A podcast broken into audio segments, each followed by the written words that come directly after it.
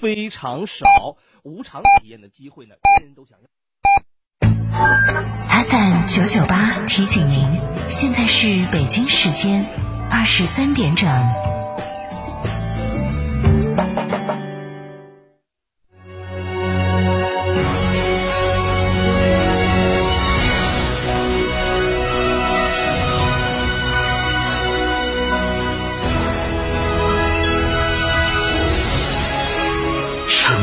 声音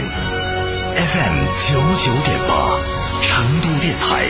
新闻广播。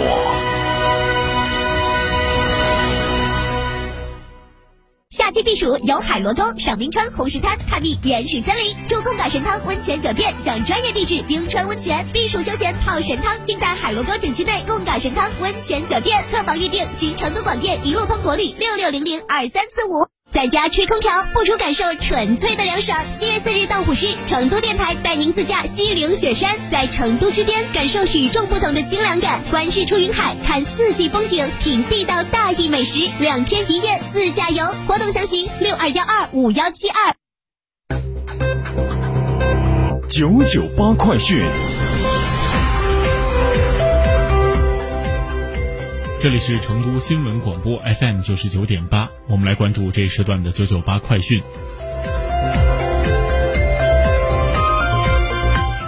首先来看国内方面的消息，记者日前从国家卫健委获悉，各地医联体建设快速推进，基层医疗服务能力得到提升。二零一九年，全国县域内常见病多发病就诊率接近百分之九十。为促进优质医疗资源下沉，二零一七年四月，我国全面启动医联体建设试点，推动不同层级医院之间医生上下流动、患者双向转诊、信息互联互通。截至目前，全国所有三级公立医院都参与了医联体建设，各地共组建城市医疗集团一千四百零八个，县域医疗共同体三千三百四十六个。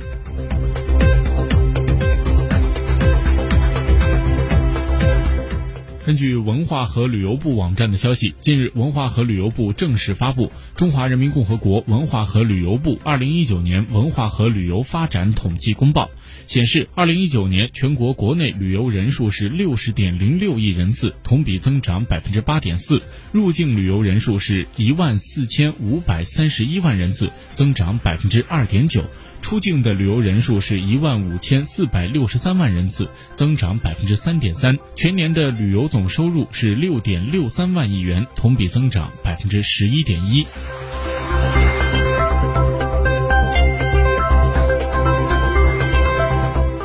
在疫情期间，如何保证食物的安全呢？专家表示，目前尚未发现通过食用食物经消化道感染新冠的证据，但是洗菜洗肉的过程中有会被溅洒污染的风险。那如何降低风险呢？在购物时尽量不接触生鱼生肉，来自高风险地区的食物不一定受到污染，但进口的海鲜和冷冻类食品仍然需要注意。加工的器具也一定要清洁，可以采用蒸十五分钟的方式为厨具、餐具消毒。食物彻底煮熟后才能食用，尽量在两个小时里吃完。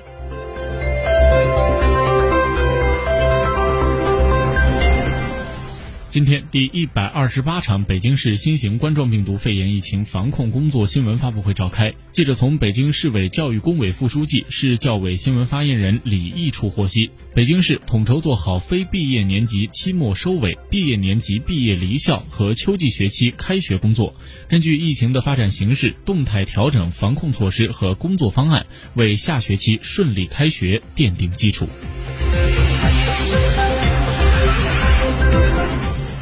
在二十号的北京市新型冠状病毒肺炎疫情防控工作第一百二十七场新闻发布会上，北京市疾控中心副主任刘晓峰介绍，北京市丰台区一名一岁男童确诊，在此前确诊的一百八十三例病例之中，小于十四岁儿童的有三例。面对疫情的反复，家长应该如何应对呢？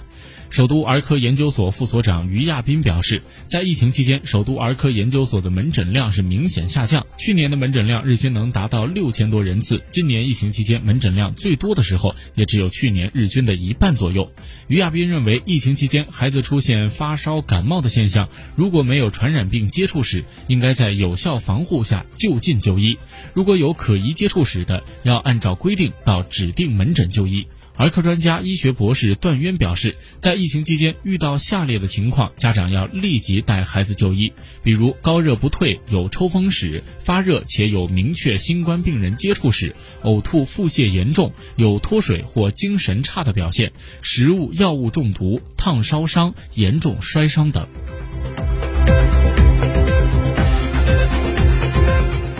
受近日的强降雨影响，三峡库区水位持续上升。昨天，三峡大坝入库流量增加到两万六千五百立方米每秒，相比十九号的两万零五百立方米每秒，是增加了六千立方米每秒。目前，库区的水位接近了一百四十七米，超出了防洪限制水位近两米。当地停靠在岸边的客渡船也开始移苗收缆，以防止走苗断缆事故的发生。为了应对这一次强降雨造成的涨水过程，海事部门也加强对过往船舶的检查，以及对重点水域码头的巡查巡视。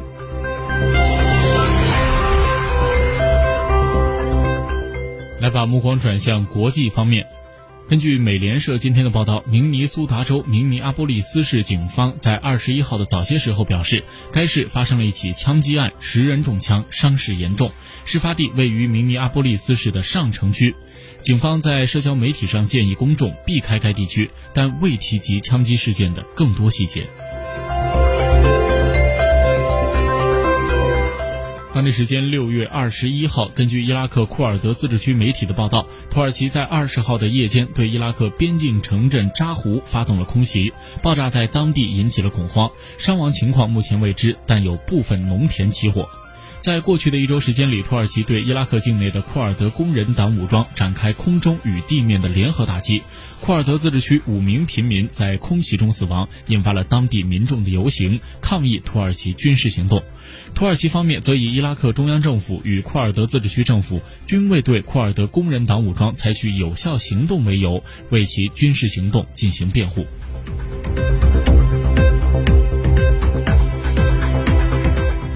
根据德新社里约热内卢的消息，巴西卫生部当地时间二十号公布的数据显示，巴西当天新增新冠肺炎死亡病例一千零二十二例，累计死亡病例四万九千九百七十六例，逼近了五万例的关口；新增确诊病例三万四千六百六十六例，累计确诊病例超过了一百万例。卫生专家表示，因新冠病毒的检测能力不足，巴西的实际感染病例可能要高得多。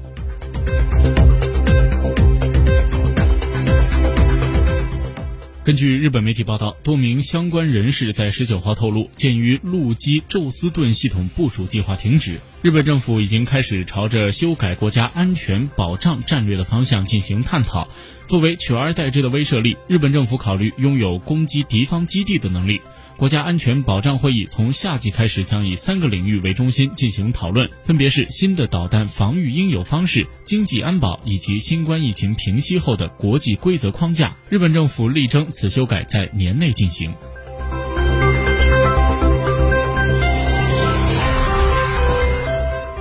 根据欧联网援引西班牙欧联通讯社的报道，当地时间的六月十九号，欧盟委员会主席冯德莱恩和欧洲理事会主席米歇尔分别通过社交媒体平台向西班牙政府和民众就抗疫援助不力表示歉意，并宣布将出席七月十六号在西班牙举行的国家哀悼仪式，以纪念新冠疫情逝者。报道称，西班牙爆发新冠疫情之初，在医疗资源严重匮乏的情况下，为了抗击疫情，在意大利向欧盟发出了援助请求的同时，西班牙也曾请求欧盟施以援手，结果欧盟迟迟未对意大利和西班牙的援助请求作出回应。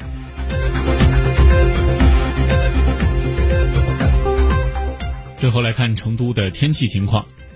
预计成都今晚到明天白天小雨转阴天，气温在二十到二十八度。周二的白天能见多云，日最高气温也可以重回三十度以上。周三的白天天空模式更好，为多云见晴，所以这最高气温就直接来到了三十五度。这一时段的九九八快讯由翰林为您编辑播报，感谢您的收听。